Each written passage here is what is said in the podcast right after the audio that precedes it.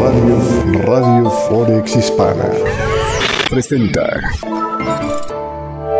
Y gracias, gracias por estarnos acompañando en esta mañana del día de hoy, en este análisis eh, diario de prensa diarios Forex con café, resumen de noticias con análisis, toda la cosa.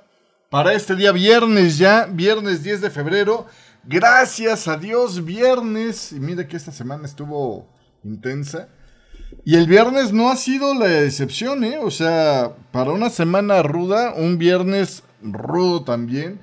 El mercado está meneado por la, el anuncio que emite la agencia de noticias Nikkei allá en Japón de que según ellos tienen ya el nombre del próximo, eh, digamos, propuesto por parte de eh, Fumio Kishida, el primer ministro japonés, para reemplazar a el gobernador del Banco de Japón, a este eh, personaje lo, lo revelan esta mañana y provoca, pues como puede ver usted ahí en la línea amarilla, tremendo bailoteo, ¿no? En el, en el gráfico.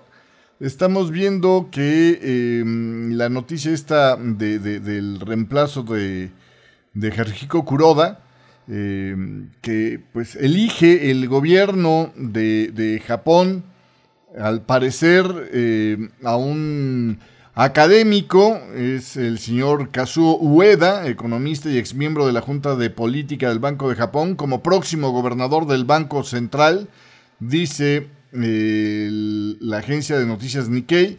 El gobierno se había acercado inicialmente, explicaba este diario, al vicegobernador del Banco de Japón, Masayoshi Amamiya, como posible sucesor de Kuroda, pero se encontró con una... fuera gobernador. Con este anuncio del Nikkei, no está confirmada la noticia, eso se va a dar a conocer hasta el... O sea, lo que sí está confirmado en esta mañana del día de hoy por el el gobierno de Japón es que el 14 van a dar a conocer eh, a los miembros eh, eh, que han resultado pues, nominados para el puesto de gobernador y vicegobernadores del Banco de Japón. Eso va a ser el 14, confirmadísimo ya.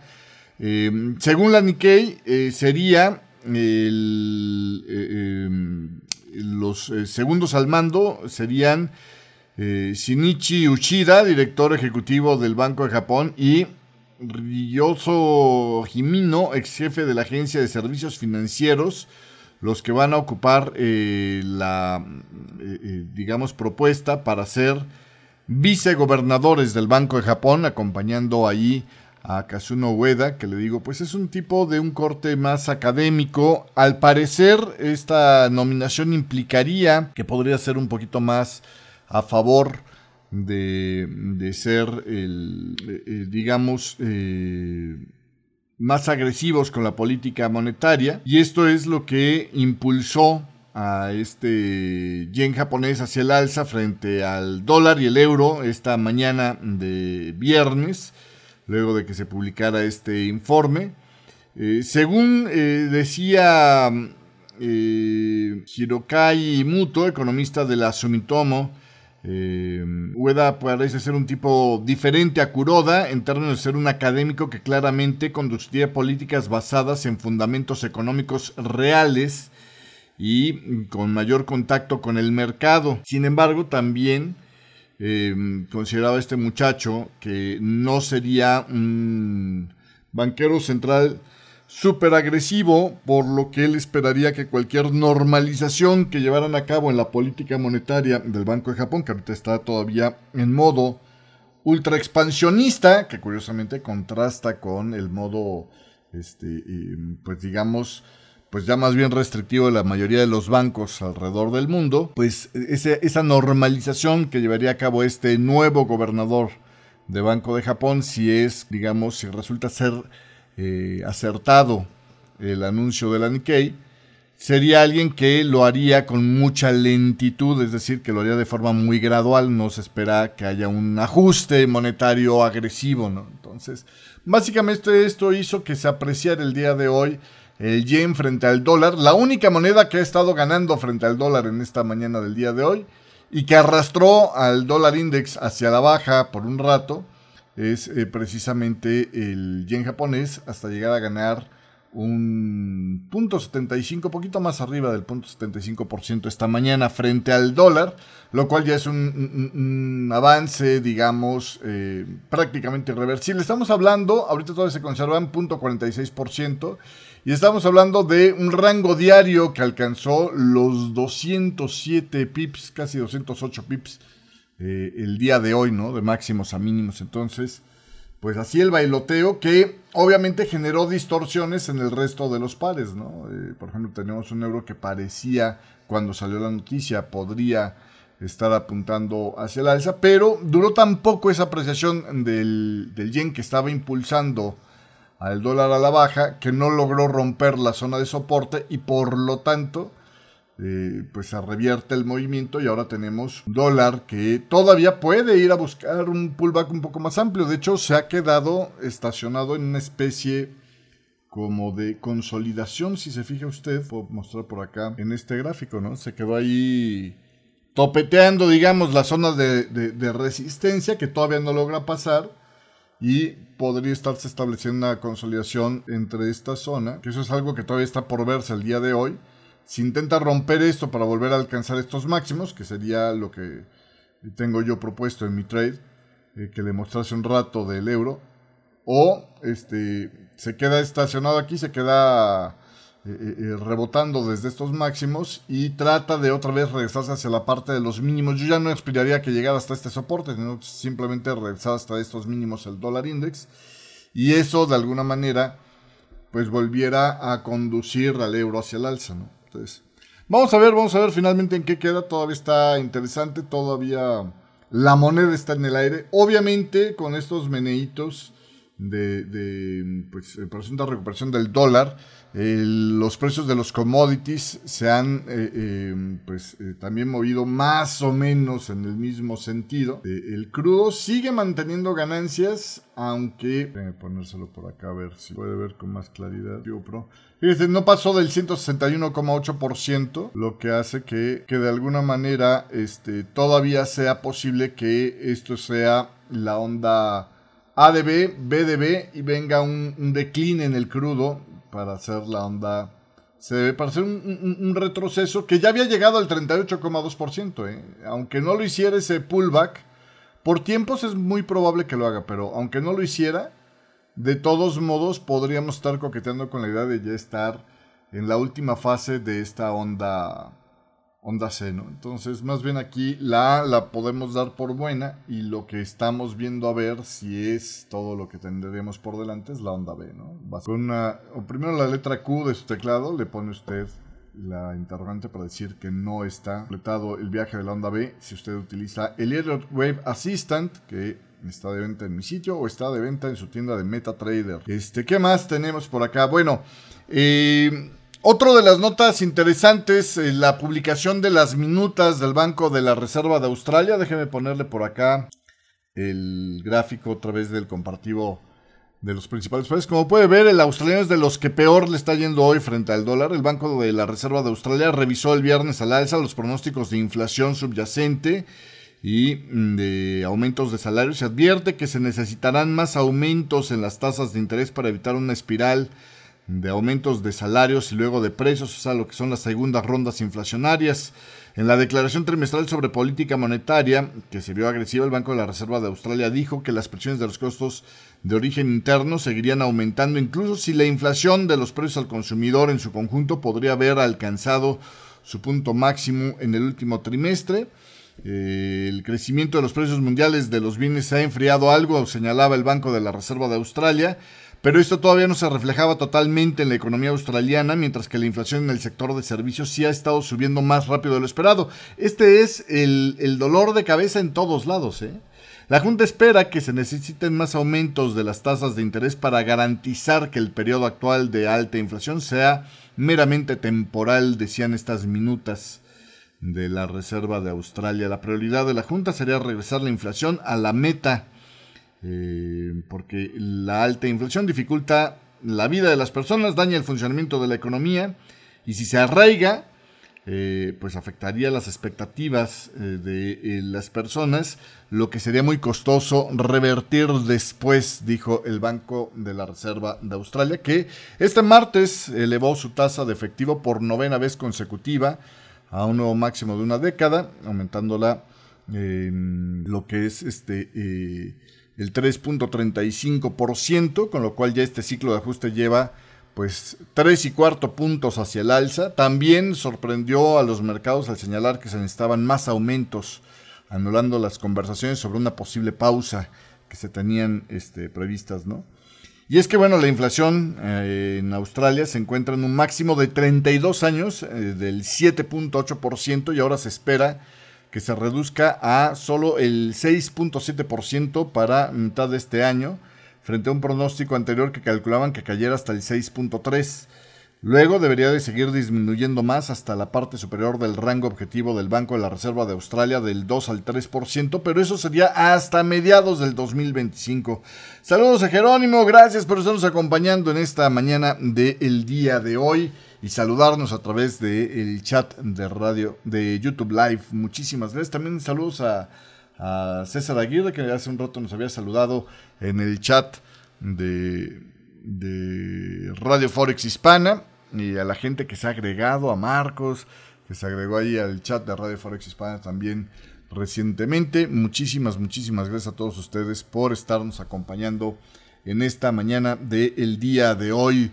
Otra de las noticias principales en esta mañana. Bueno, déjenme nada más platicarle antes de esto del traspaso de la sesión, ¿no? Este, finalmente. Ah, bueno, no es cierto. Otra de las noticias importantes en esta mañana. Al inicio de esta mañana sabíamos que la economía del Reino Unido había vuelto a crecer a medida que se acercaba el final del año en gran parte gracias a que los fanáticos del fútbol aumentaron las ventas de los pops, de estas, este, como bares que hay muy clásicos en el Reino Unido, para ver la Copa del Mundo, ¿no? Aunque muchos economistas todavía dicen, esto no nos va a salvar de la recesión y vamos a tener, luego de esta recesión que se espera todavía para este 2023, años de expansión anémica. La economía británica creció a una tasa anualizada del 0.1% en los tres meses hasta diciembre. Eh, señalaban el día de hoy en la Oficina de Estadística Británica.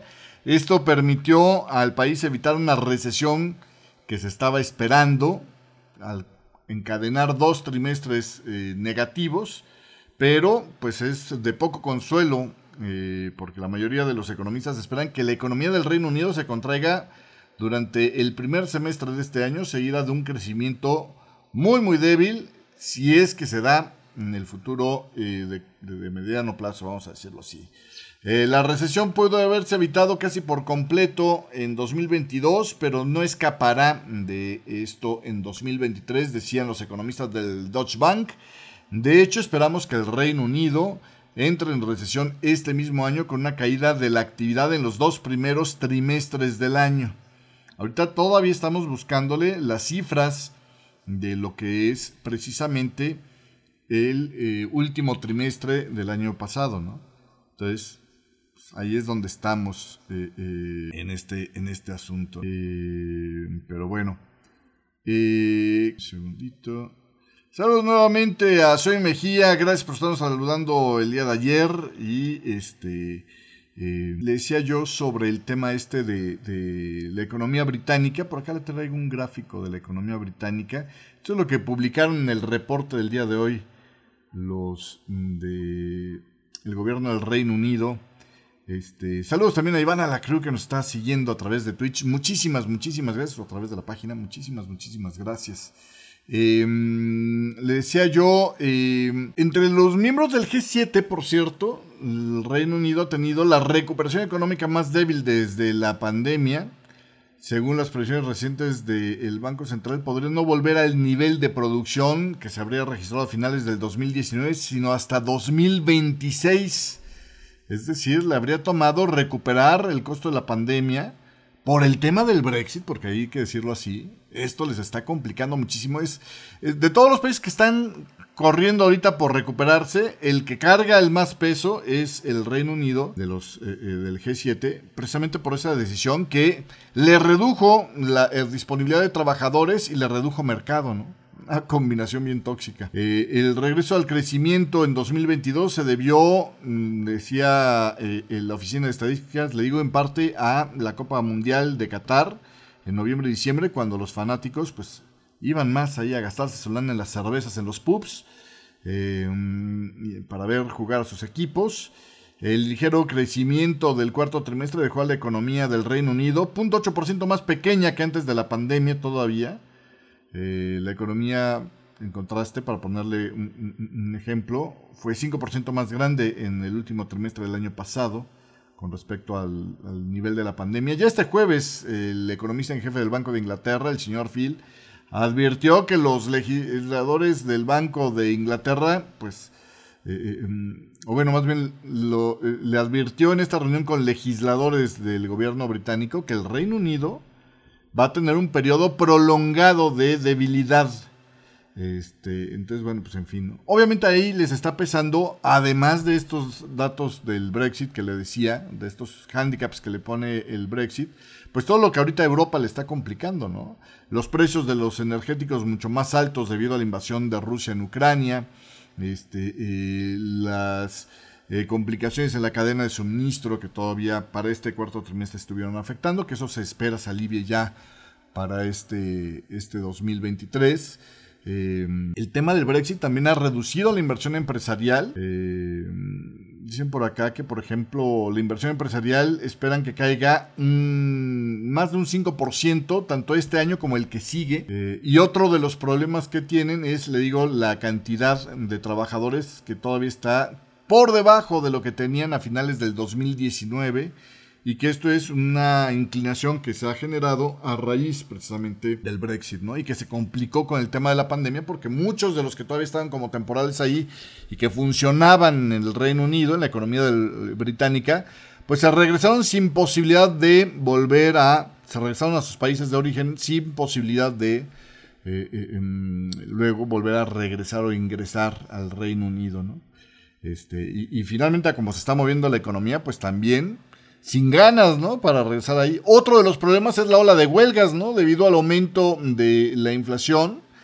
Eh, pues obviamente los trabajadores están buscando aumentos salariales que compensen un poco ese 10.5% de inflación que tienen en este momento, en la lectura de diciembre. Y esto también sigue complicando la productividad del Reino Unido, ¿no? Entonces, pues realmente la cosa está complicada. Un dato más, la perspectiva trimestral publicada este miércoles del, organismo de investigación allá británico dice que si bien la economía pues, no entró en recesión, sí calculan que 7 millones de hogares, es decir, uno de cada cuatro, una cuarta parte, va a ser incapaz de pagar sus facturas de energía y alimentos, solo energía y alimentos, con lo que están ganando según los ingresos del año fiscal que va a terminar ahorita en marzo. Entonces, así, así las cosas, ¿no? Así de complicado el asunto allá en el reino. Pero bueno, en fin. Ahora sí, después de haberle puesto aquí, este, eh, mira, aquí está el comparativo anualizado del crecimiento del Reino Unido, según las últimas cifras. Que, em, y la previsión, ¿no? De, de, la caída para, para esta última revisión. Pero bueno, en fin. Este, eh, según, según eh, eh, el día de ayer, el día de ayer las acciones en Estados Unidos terminaron a la baja. Te voy a mostrar aquí el comparativo que compilaba el Wall Street Journal. Las acciones de Estados Unidos terminaron a la baja después de pasar la mayor parte de la sesión, pues evaporando las ganancias de la apertura, lo que resultó terminar con una sesión bastante sombría en donde todos los sectores, dice, eh, terminaron en rojo. No pudieron mantener el impulso inicial este jueves con los tres principales índices bursátiles entrando en territorio negativo por las preocupaciones persistentes sobre las perspectivas económicas ante los comentarios, pues todavía eh, hawkish de los miembros de la Reserva Federal. El último en hablar fue, y que se lo compartí ahí en el chat de Radio Forex Hispana, este Thomas Barkin de la Reserva Federal de Richmond, que pues de alguna manera reconoció que la economía estadounidense se está desacelerando y advirtió que es fundamental seguir aumentando las tasas para garantizar que la inflación no se les arraigue. Eh, también el dato de las peticiones de ayuda por desempleo eh, pues salieron eh, con un aumento de 13 mil con respecto a la semana anterior, pero todavía apuntan a un mercado laboral muy ajustado. Y eh, los lados brillantes, Walt Disney ganó más de 2% luego de superar las estimaciones de ganancias al anunciar un plan de reestructuración que pareció bastante convincente. Y también Pepsi ganó aproximadamente 1% cuando informó resultados trimestrales que sorprendieron al alza. al final de cuentas, el día de ayer, el Standard Poor's 500 perdió 0.88%, el Nasdaq 0.91% y el Dow Jones, el que menos cayó, señal de que el componente procíclico eh, estuvo afectando, eh, 0.73%. Bueno, pues así, así las cosas en este, en este tema.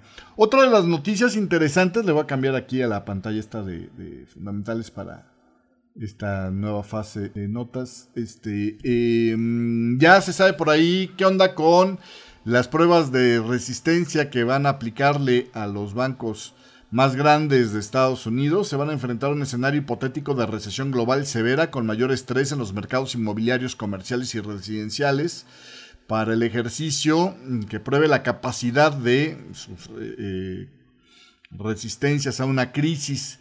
Eh, la Reserva Federal examinará la capacidad de los 23 mayores prestamistas de Estados Unidos para pasar las condiciones de una crisis sin necesidad de degradar su capital eh, de forma peligrosa. Por primera vez, las pruebas de estrés contarán con eh, la inclusión de un escenario de impacto de mercado exploratorio en los libros de negocios de los bancos más grandes. Dicen, este impacto no contribuiría a los requisitos de capital establecidos eh, y se utilizaría para ampliar la comprensión que tiene la Junta sobre la resistencia que presentarían los bancos más grandes al considerar más de un evento de eh, estrés hipotético, decía la Reserva Federal en un comunicado. Estas pruebas de resistencia también implicarían cambios en los mercados de deuda corporativa eh, y bueno, pues simplemente deberían de interpretarse como pruebas y no predicciones de condiciones económicas futuras, decía la Fed, es decir, no se me espanten de más. Eh, específicamente, bajo el escenario de prueba de resistencia de este 2023, van a calcular que la tasa de desempleo pase de estar eh, terminando el, bueno, más bien arrancando el año en un mínimo de 53 eh, años a una tasa del 10%. O sea, están contemplando un escenario realmente muy adverso. Y bueno, pues estas pruebas, como usted sabe, se vienen haciendo desde la crisis financiera subprime en 2008 para garantizar que el sistema bancario puede resistir la próxima crisis sin que pues, le tengan que sacar las castañas del fuego los eh, eh, contribuyentes. Básicamente. Pero bueno, esto es lo que se dice sobre este tema de las pruebas de resistencia el día de hoy. Eh, la sesión asiática, como puede ver aquí en su pantalla, pues tuvo unas caídas interesantes. El Hansen de Hong Kong tuvo las peores caídas. Eh, debido a la debilidad en las industrias de, em, eh, propiedad, o sea, inmobiliarias y tecnología, mientras que eh, cada vez noticias más negativas sobre la sacapela esta entre Estados Unidos y China por el tema del globo aerostático, que ya lo recuperaron y encontraron con que tiene componentes, pues, made in ¿no? Entonces, esto hace que, de alguna manera, eh, pues algunos digan, ah, caray, ah, caray, ¿no? Este, como que, que, nos estaban espiando con, chips eh, generados por nosotros. Ahorita le, doy un pelín más de detalles. El supuesto globo espía chino que atravesó Estados Unidos y que le decía es dificilísimo de localizar porque por su tamaño pues simplemente los radares no lo, ubican, los ubicaron a este último lo, a este último par, ¿no? El que está volando en América Latina y el que pasó sobre Estados Unidos, lo ubicaron, pero de plano porque pues eh, eh, el servicio de inteligencia de Estados Unidos avisó más o menos de por dónde iría y qué onda, pero no fue porque lo pudieran detectar, fue porque pudieron escuchar del lado chino qué estaba pasando con ese globo, ¿no? Este, mm, y bueno, pues tenía componentes de fabricación occidental, letritas escritas en inglés, decían en una reunión ah, con el Congreso en el Capitolio este jueves, los funcionarios de la administración de Biden informaron a los legisladores sobre mm, este tema a puerta cerrada y dijeron eh, que eh, los funcionarios incluyeron eh, a los que asistieron a, esta reunión con el Congreso, representantes de los departamentos de Estado y Defensa, así como de la comunidad de inteligencia. Bueno, pues ahí tiene usted. Pues cada vez más información, ¿no? sobre el tema de... Ah, sobre este tema. Oiga, muchas noticias de, Moldavia el día de hoy, ¿eh? Le, le, voy a contar ahorita rápido antes de que, de que se me olvide el rollo, pero esta mañana se ha suscitado el dimi direte. Primero, el líder de las Fuerzas Armadas de Ucrania denuncia que en una andanada de misiles con la que le está pegando hoy, que ahorita le voy a detallar al final del programa más, cuando entremos en el tema geopolítico más a detalle, eh, dice eh, en un tuit, viene uno de los misiles, por lo menos, al menos uno, vino cruzando a Rumanía, ¿no? Sobre el espacio aéreo de Rumanía. Rumanía contestó, Rumanía que es miembro de la OTAN, lo cual pondría realmente en una situación muy complicada a la OTAN si esto se confirma verdadero. Rumania dijo, no podemos verificar ni sí ni no que un misil ruso cruzó sobre nuestro cielo para irla a pegar a Ucrania. Pero Moldavia, Moldavia dijo que sí, que, este, eh, sí habían cruzado misiles rusos sobre su territorio para ir a pegarle a Ucrania. Ahora, nada más aquí hay una diferencia. Moldavia no es miembro de la OTAN, país que se supone que se ha mantenido, eh, digamos, neutro, ¿no? Eh, y bueno, pues aquí como que era un, ah, bueno, pues medio le sale al quite, pero pues tampoco es muy importante. Y ahora lo que me llega como titular es que el primer ministro de Moldavia, que por cierto ya había llamado a los representantes de Rusia para aclaraciones. El primer ministro de Moldavia ahora anuncia su renuncia al gobierno. ¡Qué vale, no! O sea, no te me vayas cuando te están volando cohetes encima de la cabeza, renuncia en otro día. Está, fuerte eso, ¿eh? No sé más de esta historia, es el puro titular que tengo y es lo que le comparto. Regresando, regresando a los temas eh, eh, más eh, de esta mañana, le decía yo en los mercados asiáticos, entonces se dan esos movimientos los más agresivos en el Hansen de Hong Kong que llegó a perder en esta mañana el 2%, ya es una pérdida llamativa. El Standard Poor's asiático tampoco la pasó entre hojuelas de miel, ¿eh? Se vio arrastrado a la baja eh, por el bajo rendimiento en tecnología que mm, llevó al frente las caídas observadas en casi todos los sectores y después de que se da la última eh, eh, información sobre el Banco de la Reserva de Australia, donde reafirman que necesitan más aumentos de tasas, es decir, la previsión de, de un Banco de la Reserva de Australia más duro, le tiró tres cuartos de punto a el Standard Poor's asiático. En eh, Japón, el Nikkei 225 de Tokio fue el que brilló y dejó mixta la sesión. Este, em, luego de la publicación de ganancias y datos del índice de precios del productor más suaves de lo esperado.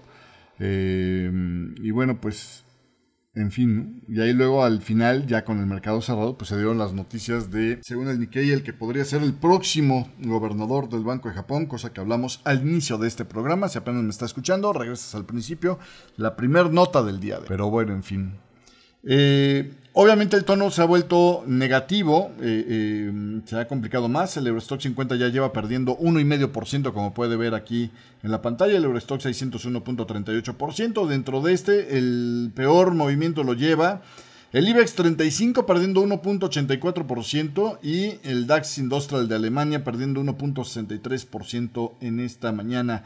Los futuros del Dow Jones también apuntan hacia la baja, sobre todo en el sector tecnológico, están perdiendo 1.13% que agregarían a la pérdida del 0.91% del día de ayer para un cierre de semana complicado.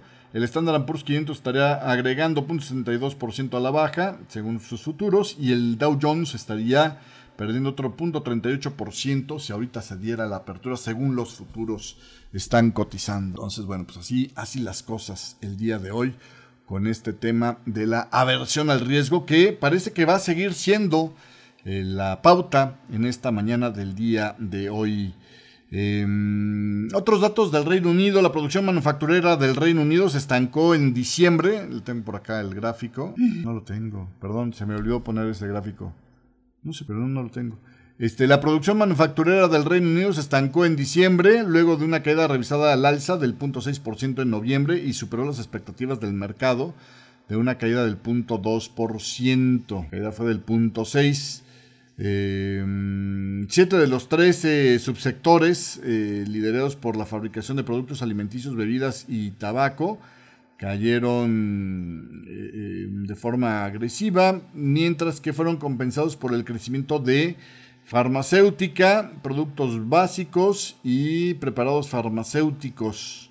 En el compartido analizar, la producción manufacturera descendió hasta el 5.7%, desde el 5.6% revisado a la baja de noviembre, y salió por debajo de las estimaciones del mercado de una caída todavía peor del 6.1%. Sí, así las cosas el día de hoy.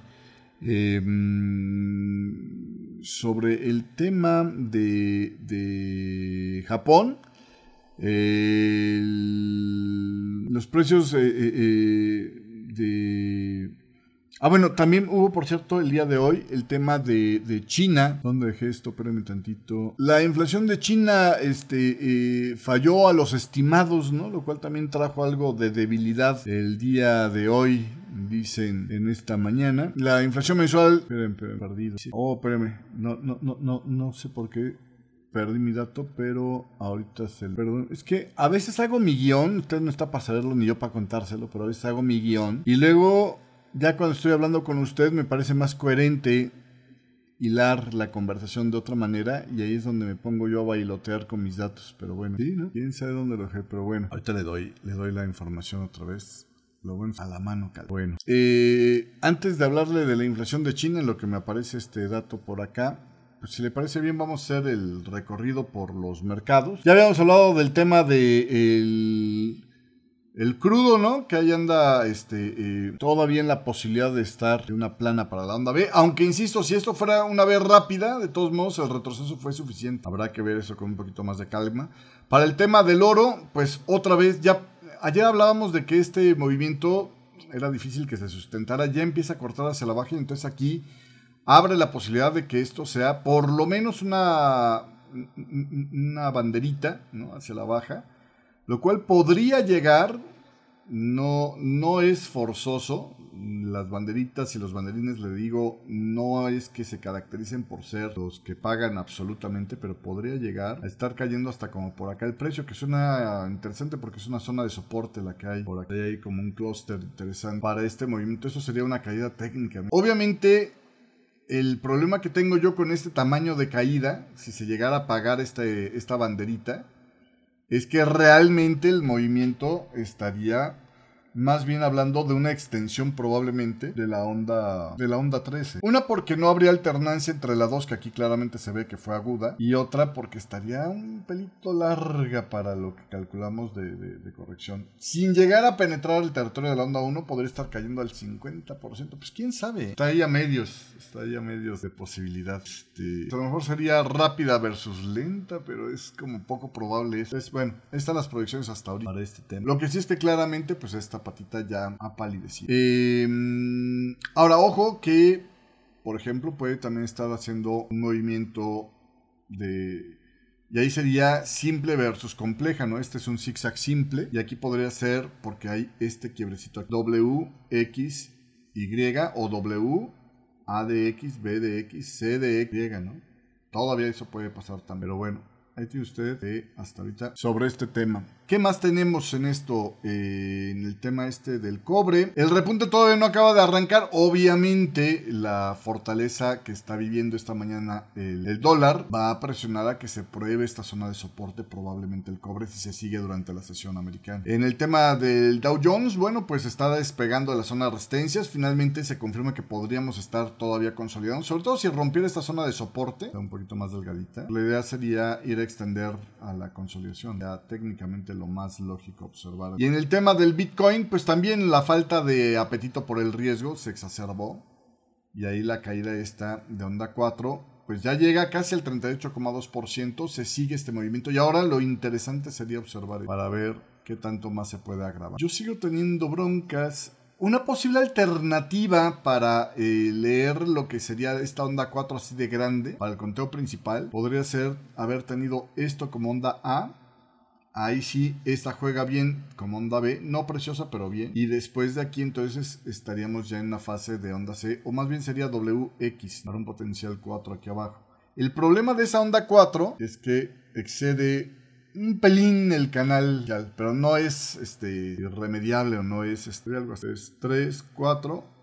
Y aquí obviamente falta nada más confirmar que hay un buen movimiento alcista para para cambiar de dirección. Pero mientras siga la pérdida de apetito por el riesgo, y aquí lo que convendría es observar, está súper acelerando el, este, ¿cómo se llama? El comportamiento estadístico de esta caída. Pues realmente nos deja un poquito lejos la posibilidad de poder entrar, ni siquiera rompiendo esta zona de resistencia, estaría listo yo para meter, por ejemplo, una idea de apoyar la idea de que vienen nuevas alzas del Bitcoin. Pero bueno, en fin. Ahí sobre el tema del Bitcoin, por cierto, le cuento que este mm, en el tema del crudo, nada más hay un comentario adicional, una nota adicional para esta mañana con este alza.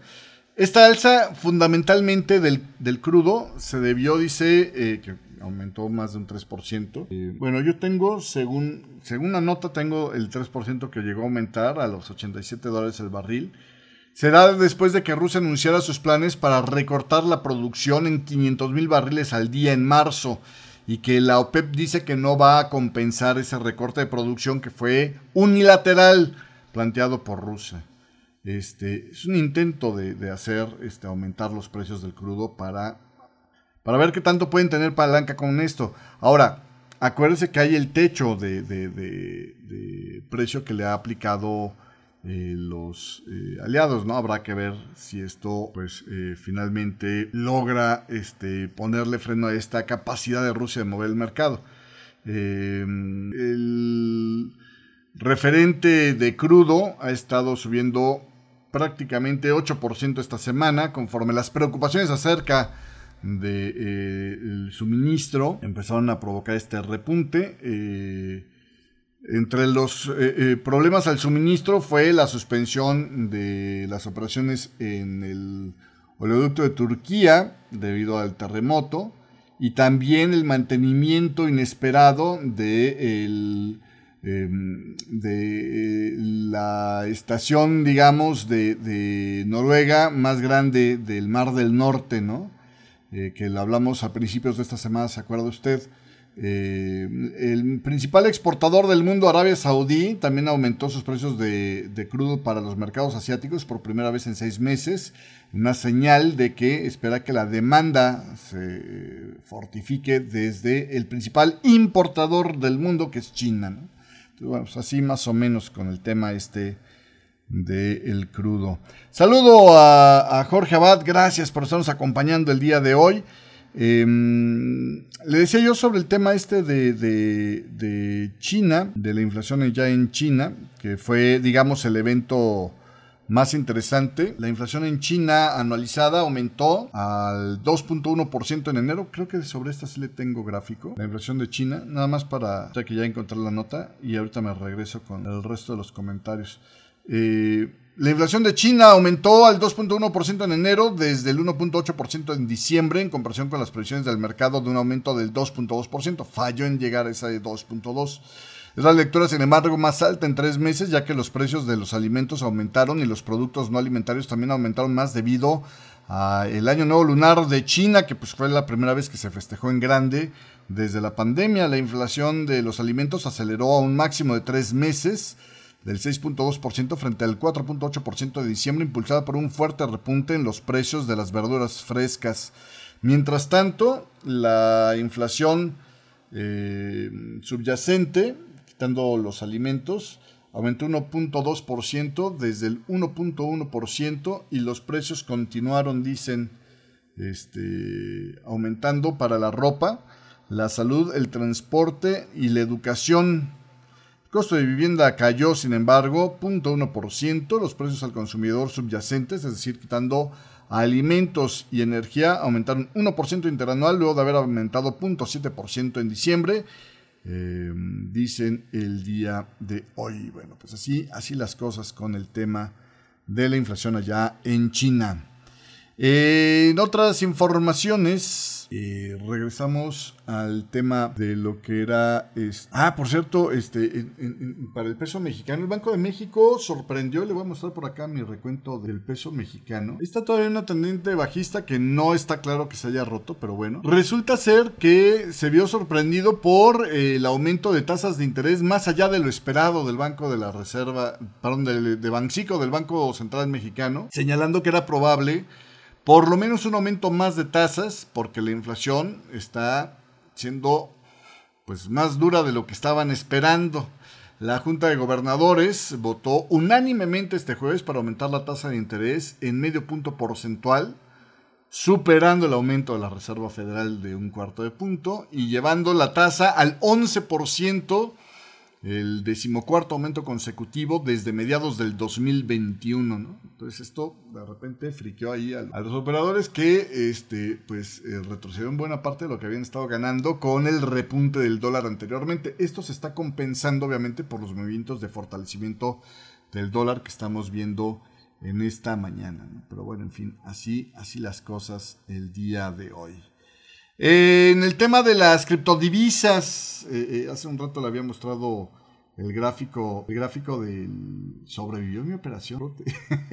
Vamos a ver si se sigue por ahí a romper soporte nuevamente si llegamos a este em, el tema este este en el tema de em, en el tema de, de los criptomercados un juez federal cuestionó ¿Se acuerda que el otro día le había hablado de que Sam el banquero frito había tuiteado y todo mundo se le aventó encima? O sea, la gente está bien enojada con el Sam el banquero frito, el, fundador de FTX, el criptocambio este que colapsó, porque su brazo Alameda Research, que aparte pues era con el que hacían trade en contra de sus propios clientes, este, eh, pues, ah, no contento con eso, le, le, tomaba los fondos a los clientes para sus propias apuestas, ¿no?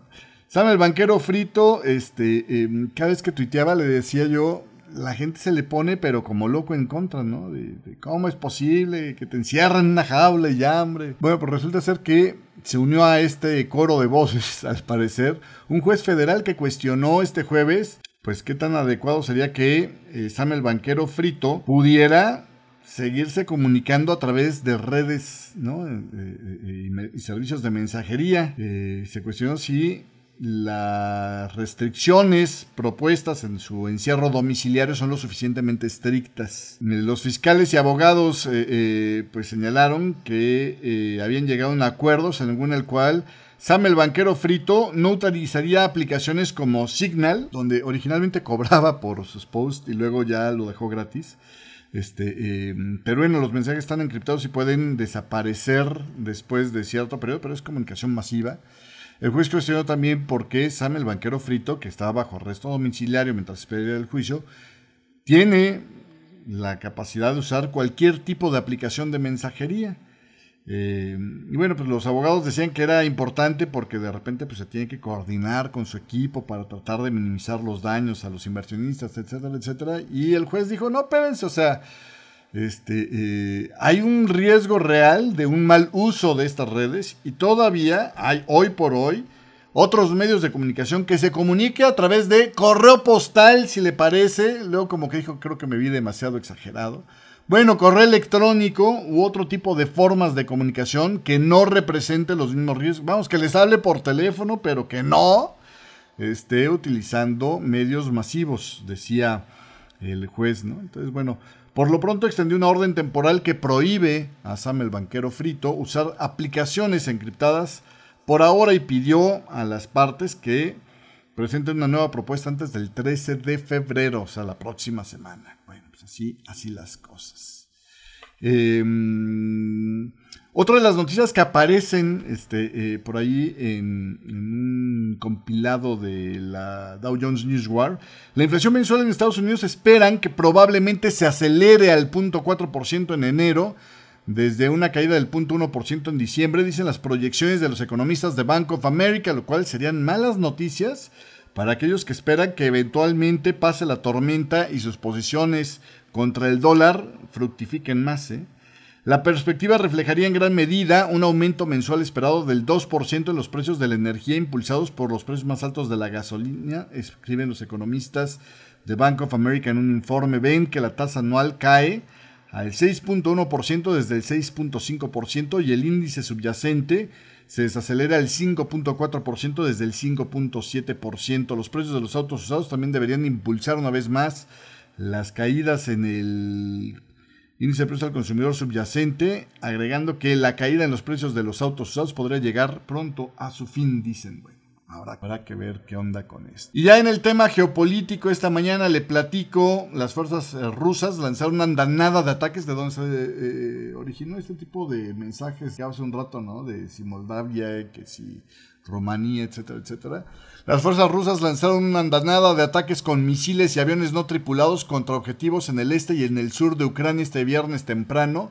La ofensiva de Moscú, que se ha estado gestando durante días, pareció acelerarse antes de llegar al primer aniversario de la invasión. O sea, quieren tener alguna especie de conquista antes de esto, que hasta ahorita todavía no pueden bien a bien. ¿eh?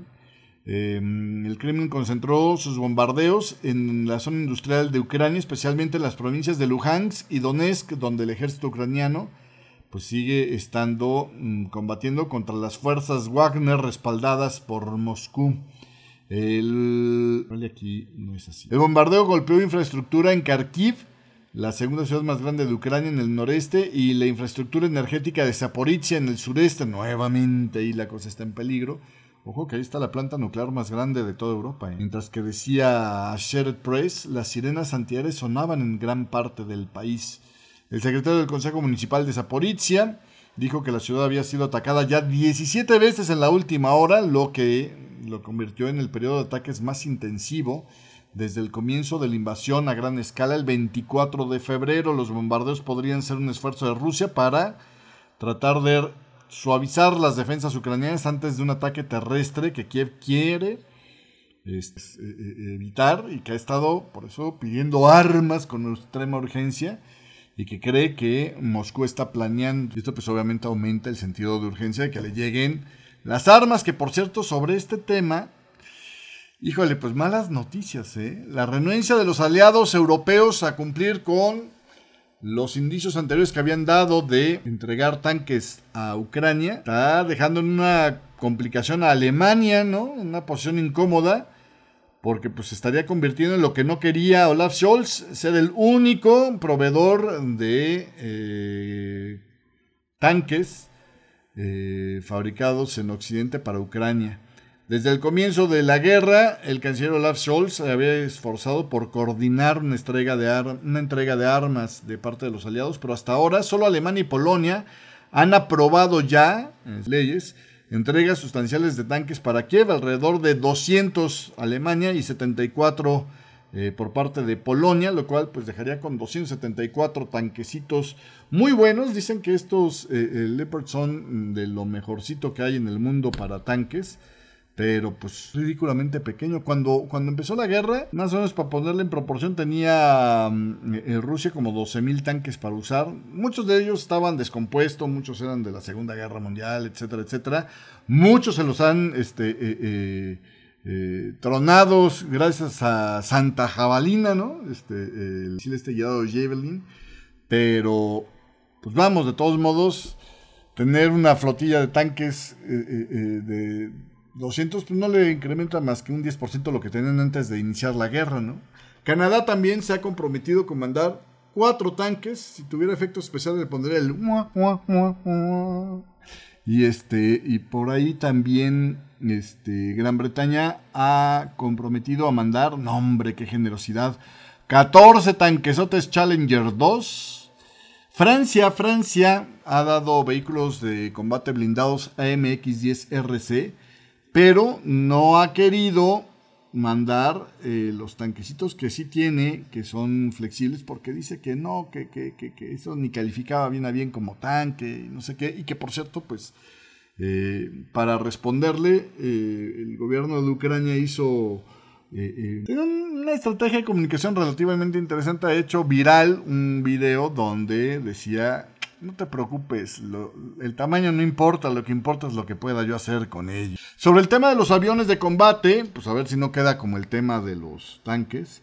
El presidente de Francia, Emmanuel Macron, dijo que no descarta enviar aviones de combate a Ucrania, pero agregó que no es una prioridad por ahora. Y si no es ahora, ¿cuándo? Eh? Oiga, y sobre los eh, Abrams que iba a mandar Estados Unidos, pues ya los funcionarios estadounidenses dijeron que pues podrían pasar hasta dos años antes de que lleguen al campo de batalla, que porque pues hay que enseñarles a usarlos, enseñarles a darles mantenimiento, que son pues muy buenos, pero bien delicaditos los tanquecitos, en fin, ¿no? Y que gastan, tragan gasolina como loco, pero en fin, así las cosas. Por ahí había unos buques eh, eh, de guerra iraníes que estaban eh, queriendo atracar en Río de Janeiro y pues Parece ser que Estados Unidos presionó a Brasil para que no los dejara atracar, por lo menos hasta que este Lula da Silva hable con Biden. Parece que ahí le anda complicando la vida esto. Que hacen buques de guerra Río de Janeiro. Pero bueno, en fin, de Irán. Este, en otra información, este, según CNN hubo un ataque informático de piratas coreanos de Norcorea que habrían puesto como objetivo eh, organizaciones de atención médica en Estados Unidos y Corea del Sur. Esto lo decía CNN. Bueno. Sobre Corea del Norte, lo que sí es un hecho es que eh, le había hablado más temprano esta semana sobre un desfile militar donde se veían este, eh, misiles novedosos, ¿no? más detalles sobre este tema. Parece que era un misil de mm, combustible sólido de largo alcance, lo cual sería una novedad, ¿no? Esto se vio en el desfile que se llevó a cabo este miércoles, donde por cierto, le confirmo el dato, apareció por quinta vez la hijita de Kim Jong-un, que ni es la mayor, o sea, ni es la primogénita, y pues como es mujer también resalta un poquito ahí el asunto, pero que algunos han especulado con que es un calentamiento de la que podría ser la siguiente en la línea de sucesión, ¿no? Habrá que ver. Pero bueno, eh, regresando al tema este del misil, eh, se trata de un prototipo de un nuevo misil diseñado para un eh, despliegue más rápido, eh, según em, pues, lo que publicó los medios estatales de Corea del Norte. Corea del Norte lleva intentando desarrollar misiles balísticos intercontinentales de combustible sólido porque estos requieren menos tiempo de preparación para su lanzamiento. Mm, mm, mm. Los misiles que hasta ahorita ha tenido Corea del Norte eh, intercontinentales son de combustible líquido y el problema es que estos no los puedes dejar cargaditos de combustible esperando a ser lanzados y su carga de combustible puede tomar horas, entonces los convierte en objetivos fácilmente alcanzables, ¿no? O relativamente fácilmente alcanzables. Entonces, por eso es que se piensa que un misil de combustible sólido sería un fuerte avance para Corea del Norte. Eh, Kim Jong-un ha tratado de mostrar que tiene la capacidad de abrumar el sistema antimisiles de Estados Unidos con estos misiles intercontinentales. Y pues en este desfile, como en otros pasados, Kim Jong-un no hizo discurso, no habló más, no tuvo que lanzar amenazas a Estados Unidos, pero pues como decía por acá un artículo del Wall Street Journal que estaba viendo esta mañana al respecto, pues ni falta le hace hablar cuando las imágenes son elocuentes, ¿no? Pero bueno, en fin, así las cosas. Otro de los, eh, eh, em, de los titulares importantes esta mañana, eh, Trafigura Group, uno de los comerciantes de commodities, pues que ha estado eh, eh, teniendo broncas es porque parece ser que los hindúes se los estaban cotorreando. ¿eh? Trafigura ha iniciado acciones legales contra el empresario hindú Patrick, se llama Pratik Gupta, y varias empresas relacionadas con él, incluidas TMT Metals y subsidiarias de UD Trading Group, decía Trafigura en un comunicado, porque al parecer tiene pérdidas por más de 500 millones de dólares luego de que descubrió que los cargamentos de metal que había comprado no contenían las cantidades de níquel que se suponía le estaban enviando.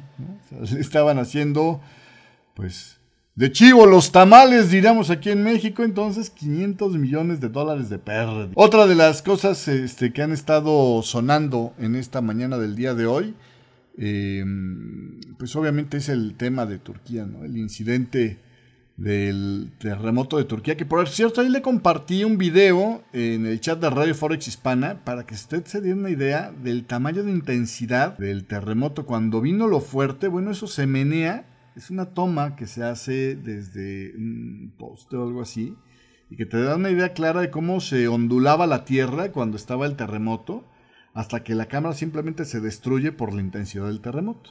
Eh, hasta ahorita el, tema se ha convertido en el más mortífero ahora sí este, para Turquía. Ya rebasó el número de muertos que tuvieron en 1999, que fue precisamente el que colocó, el que de alguna manera fue trampolín para que Recep Tayyip Erdogan gobernara y que ahora podría ser, arranca su vida política, digamos, importante con un terremoto y se acaba con otro probablemente. Resulta ser que eh, estos eh, terremotos gemelos, ¿no? Porque acuérdense que hubo uno de, de 7.8 eh, grados y el otro de 7.5, nada chiquito. Este, ya eleva el número de muertos que hay allá en Turquía. Todavía siguen rescatando gente, a más de 100 horas de ese siniestro pero pues ya es muy, muy a cuenta. La cifra de muertos en conjunto ya alcanza los 21 mil muertos entre ambos países. Para Turquía, solamente 17.674, con lo que superaron ya el número de víctimas del terremoto más grande de 1999 que traumatizó a la nación y cambió la política turca por décadas. En un discurso en la ciudad sureña de Gaziantep, el presidente de Turquía, Recep Tayyip Erdogan, prometió reconstruir todas, todas las casas destruidas en un plazo de un año. Eso, honestamente, nosotros que estamos en lugares sísmicos, por ejemplo, yo tengo aquí muy cerca un par de edificios que fueron afectados por el sismo, no se bueno, uno de plano lo tuvieron que, un par lo tuvieron que tirar completamente, que están pegaditos, y otro que está a dos cuadras de mi casa, este, que perdió una pared fue reconstruido. Apenas los acaban de terminar, ¿eh? Así de, digo, ponga usted que sea muy ineficiente el gobierno de México, pero el de Turquía no es mucho más eficiente que el de México, ¿eh? O sea, se ha probado esto. Eso de prometer cumplirlo en un año, pues lo mismo decían aquí en México, ¿eh? Este, así que bueno, también se comprometió Recep Tayyip Erdogan, porque pues ahorita es hora de prometer, prometer, prometer para que me elijas y luego ya quién se acuerda de lo que dije, ¿no? Este, porque está a meses de una elección allí en Turquía, también se eh, comprometió a darle 10 mil liras turcas, que son 530 dólares para cada persona afectada por el terremoto. ¿De qué te sirve eso? Cuando has perdido todo, pero bueno. Dijo que el gobierno comenzaría a implementar los poderes de estado de emergencia anunciados a principios de esta semana. Nada más que pues estos poderes, hasta él mismo dijo, ¿para qué los quieren, no? Le van a dar al gobierno mayor autoridad para tratar a cualquiera que quiera aprovecharse de la devastación del terremoto, dijo. Bueno, Erdogan, como usted sabe, ha enfrentado críticas de todos lados, ¿no? Por usar sus poderes de emergencia. Por ejemplo, los de derechos humanos le critican que eh, luego de un fallido golpe de Estado en 2016, usó estos eh, poderes especiales para sofocar a los medios de comunicación, para que no dijeran lo mal que estaban las cosas o despedir o arrestar a los opositores políticos. Eh, acabó con maestros de escuelas a diestra y siniestra en ese 2016, se acordará usted. Si no, búsquele, ahí están en YouTube los programas de ese entonces. Erdogan, eh, que tenía pues 20 eh, años en el poder, está queriendo buscar la reelección una vez más. Y pues respondió a los críticos que se han estado quejando de la lenta respuesta del gobierno, diciendo nuestro Estado ha estado, o bueno, nuestro gobierno ha estado, en el campo con todas sus instituciones desde el momento del terremoto, desde el momento del terremoto. Bueno, sí, la cosa es que no hacen maldita la cosa, ¿no? pero bueno, en fin. La respuesta del gobierno al terremoto del 99 en Estambul habría ayudado a impulsar a Erdogan, entonces joven, joven alcalde, este, a la oficina de primer ministro de Turquía y eventualmente a la presidencia. Y ahora, ¿será acaso el que lo saque de esa oficina finalmente? Por, la por el bien de la economía de Turquía, ojalá que sí. Pero bueno, en fin. Hasta aquí llegamos porque pues, llevo mucho rato ya metiéndome gobiernos que ni me viene ni me van ni me vienen, pero bueno. Hasta aquí llego yo el día de hoy. Que tenga bonito fin de semana. No deje posiciones abiertas durante el fin de semana. El mundo está bien loco y aparte se mueve, dicen los de Turquía. Y aparte de esto, este, pues lo sigo acompañando en el chat de Radio Forex Hispana. Pásela bonito. Gracias a todos los que nos están viendo en vivo y en directo en este momento, aunque no nos saluden. Bueno, Iván así nos saluda siempre. Y este, saludos a los que nos van a ver una versión grabada. Déjenos sus saluditos ahí en la zona de comentarios y el lunes le mando el saludo de regreso. Las pérdidas, me despido con estos datos del Nasdaq, 1.1% ya alcanzan en esta mañana del día de hoy. Todos los demás siguen perdiendo también, pero de forma mucho más moderada. 0.44% Dow Jones, 0.67% el Standard Poor's 500, cuando faltan dos horas y media para que abran los mercados, el cash trade allá en Estados Unidos. Hasta aquí llego yo. Gracias, pásalo bonito. Chao. Radio, Radio Forex Hispana presentó.